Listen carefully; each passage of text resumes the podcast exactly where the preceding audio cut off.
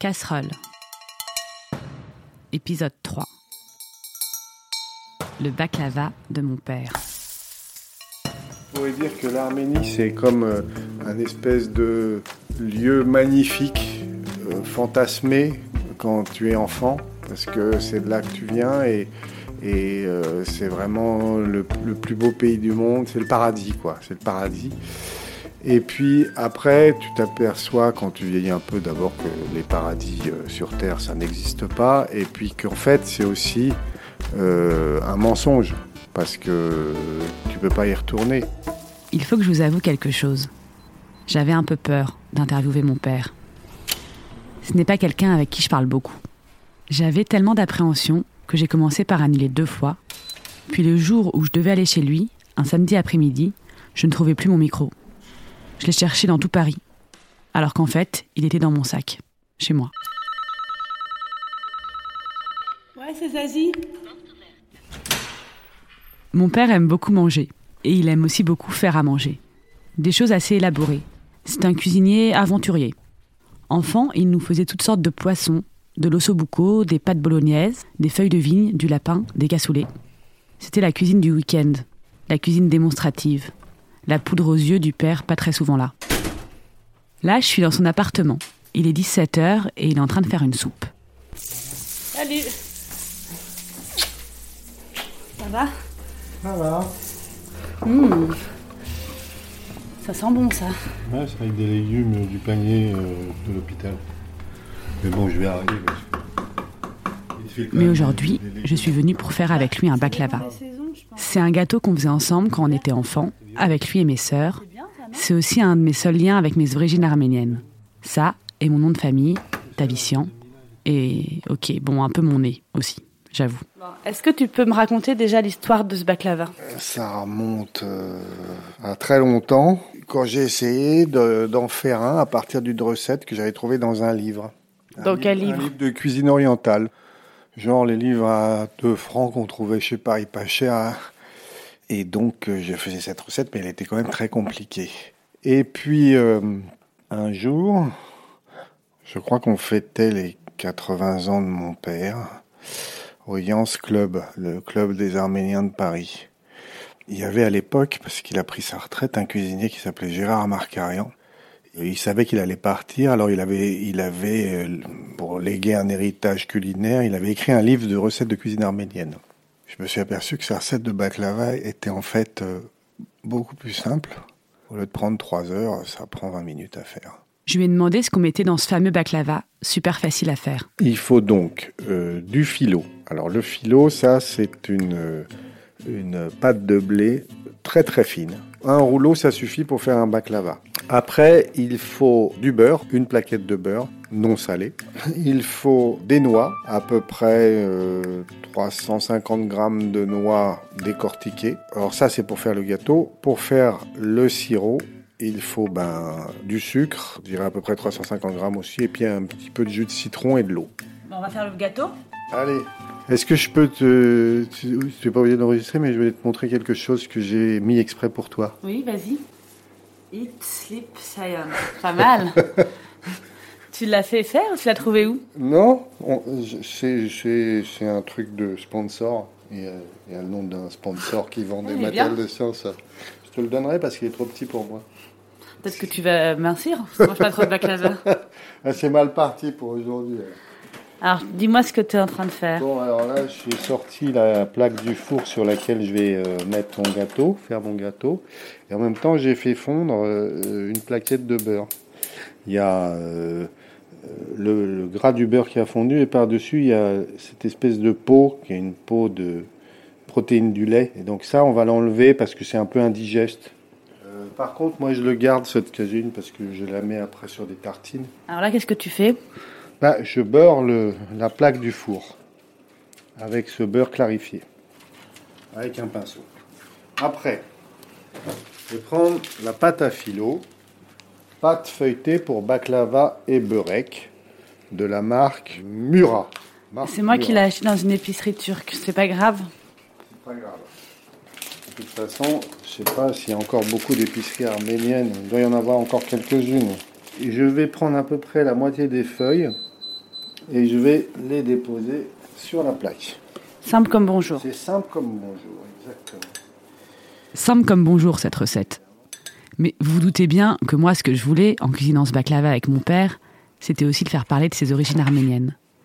Et ça, ce n'est pas simple comme bonjour. Et toi, du coup, quand tu t'es mis à acheter ton petit livre de recettes orientales ou quand tu t'es mis à cuisiner des baklavas, c'était une façon de te rapprocher de tes origines arméniennes? Ah, écoute, mes origines arméniennes, elles sont quand même assez euh, ténues parce que, à part évidemment euh, les trois dernières lettres de mon nom, euh, moi je parle pas l'arménien. Je suis allé une fois en Arménie sous un prétexte professionnel parce que j'étais curieux, mais je me suis bien rendu compte à ce moment-là que mes ancêtres euh, n'habitaient pas du tout cette partie-là du monde, ils habitaient la Turquie. Mes racines arméniennes, elles sont plus euh, désagréables d'un côté parce que comme le génocide n'a jamais été reconnu par le Turc, il y a une espèce d'impossibilité à passer au-delà, une espèce d'obligation de faire partie d'un groupe ethnique qui a souffert d'injustice sans que soi-même on l'ait souffert et sans que euh, on puisse vraiment y relier quelque chose de personnel. Donc euh, tout ça, c'est des côtés qui sont un peu lourds, comme une espèce d'héritage obligatoire qu'on accepte par fidélité familiale, mais dont, au fond de soi-même, on aimerait bien être débarrassé. Et ça, c'est le, mauvais côté, mais le bon côté, c'est justement le côté euh, partage, donc la nourriture, euh, euh, ce genre de choses. Alors après, ça va faire beaucoup de bruit. Je sais pas si ton micro va aimer ça. C'est des cerneaux de noix que je vais hacher.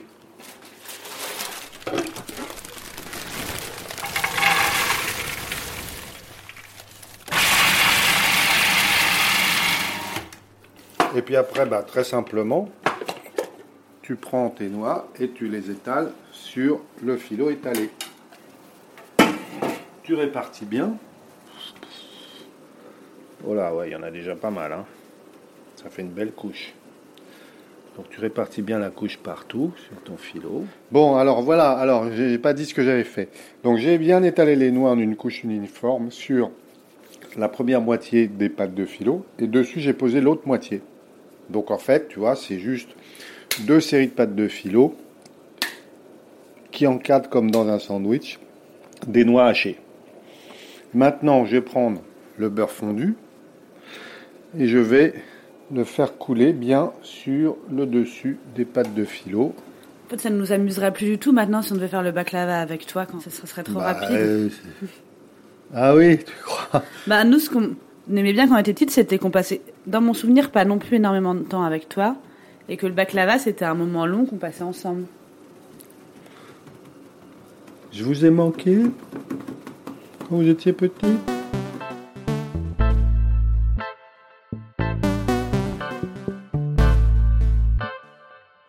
Enfant, j'ai le souvenir que très souvent, je me faisais sortir de table parce que je mangeais comme un cochon. Enfin, c'est ce que disaient mes parents. Je pense juste que j'avais bon appétit et que je le démontrais joyeusement. Mais passons. J'ai demandé à mon père s'il se souvenait de comment on mangeait enfant et s'il y avait des règles à table qu'on devait respecter. Moi, il y avait un truc, c'est que euh, j'ai toujours considéré que il faut pas forcer les mômes à bouffer ce que tu leur as préparé, parce que tu prépares la nourriture parce que toi tu aimes manger ça, mais un môme il, a, il aime pas forcément les artichauts ou, la choucroute ou euh, ils aiment en général pas beaucoup les légumes.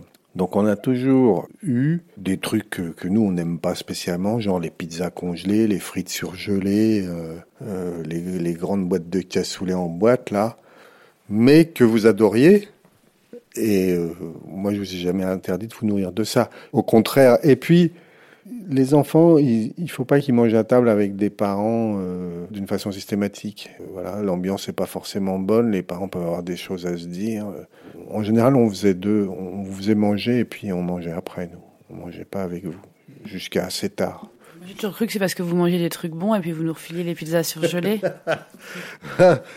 bah, vous, vous, préfériez les pizzas surgelées. Qu'est-ce que tu veux que je te dise, moi? C'était, peut-être la solution de facilité, mais c'était aussi ce qui marchait le mieux. Bon, là, permettez-moi de douter de cette théorie comme quoi j'adorais me gaver de pizzas surgelées enfant. Surtout venant de moi, qui suis connu comme le loup blanc dans toute la famille, pour avoir mangé un boudin blanc entier à l'âge d'un an. Aujourd'hui, j'ai 30 ans, pas d'enfants. À mon âge, mon père en avait déjà 4. Je ne sais pas où je caserais 4 enfants, moi qui n'ai déjà pas la place d'avoir un frigo de taille normale. Ça me ferait complètement flipper. Mais mes parents, à l'époque, j'ai l'impression qu'ils ne se posaient même pas la question. J'ai demandé à mon père s'il n'avait jamais eu peur de ne pas réussir à nous nourrir. Je pense que j'ai dû avoir des inquiétudes, mais avec le temps, tu as l'impression que finalement, tu as pris ça avec insouciance. Ça, a quand même euh, conditionné euh, mes activités, les métiers que j'ai faits. Et en partie, j'ai, j'ai pas pu faire exactement ce que je voulais. J'ai pas pu d'abord ne rien faire parce qu'il fallait quand même que je gagne ma vie pour euh, élever les enfants. Je sais pas ce que j'aurais fait sinon. J'aurais peut-être pas, euh, j'aurais peut-être pas été salarié en permanence de, du jour de mes 19 ans jusqu'à maintenant, sans jamais un mois d'interruption. ça fait longtemps que tu n'as plus besoin de nous faire manger. Ouais. Mais revenons au baklava. Pour le moment, on a juste mis les noix émiettées entre deux couches de pâte philo bien beurrée et il faut continuer la recette. Et alors là, maintenant, je vais prendre un couteau super aiguisé et je vais couper à travers toutes les épaisseurs des euh, morceaux en forme de triangle. Et je vais l'enfourner. Combien de temps il va être au four? Euh, Dans l'ordre de 25 minutes.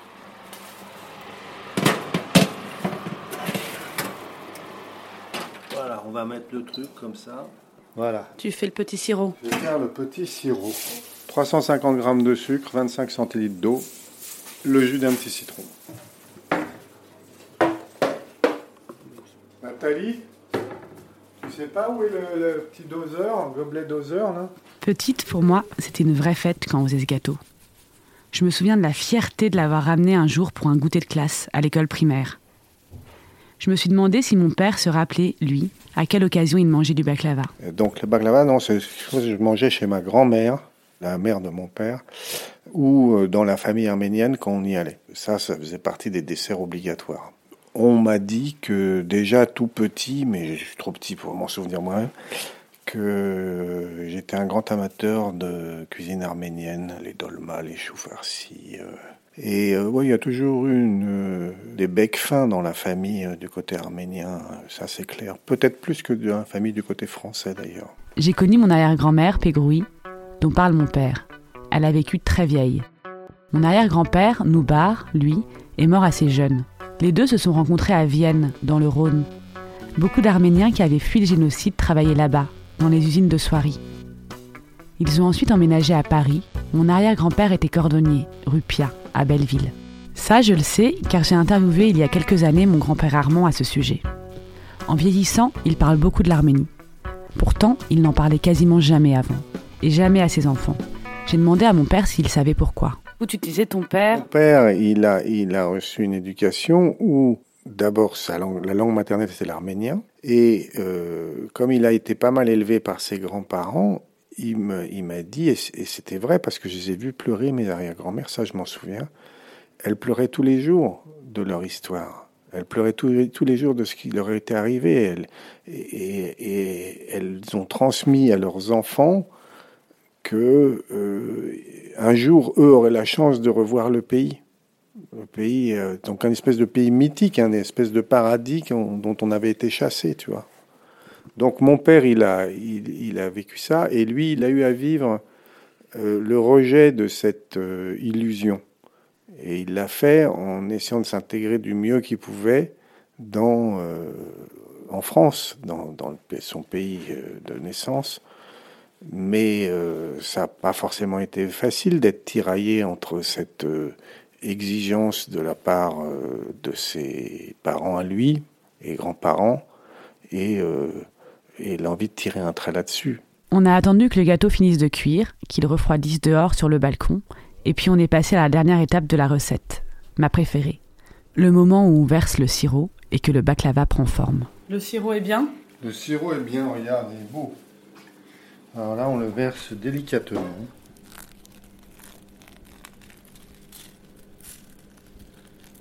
Tu penses que ça va être un bon baklava? Ouais, je pense qu'il est pas mal. Il a une bonne tête Il a une bonne tête. Et en plus, il, a ce côté, euh, cette géométrie originale, jamais vue auparavant. Et toi, tu voudrais un baklava pour tes 60 ans? Tu me le ferais? Ah, Je peux essayer. bah ouais, c'est très bon comme gâteau. Mais en fait, tu sais là où c'est le meilleur, ce gâteau, en réalité, c'est euh, c'est pas juste après un repas, euh, même arménien, c'est euh, avec le café, mais le café de l'après-midi ou le café du, du matin du dimanche quand t'as le temps. Tu prends ton café tranquille. Là, c'est bon.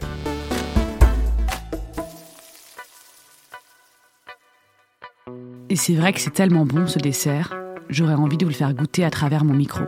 Juste après l'enregistrement, quand j'avais éteint mon micro justement, mon père m'a dit Tu sais, Zazie, je suis très fière de mes filles.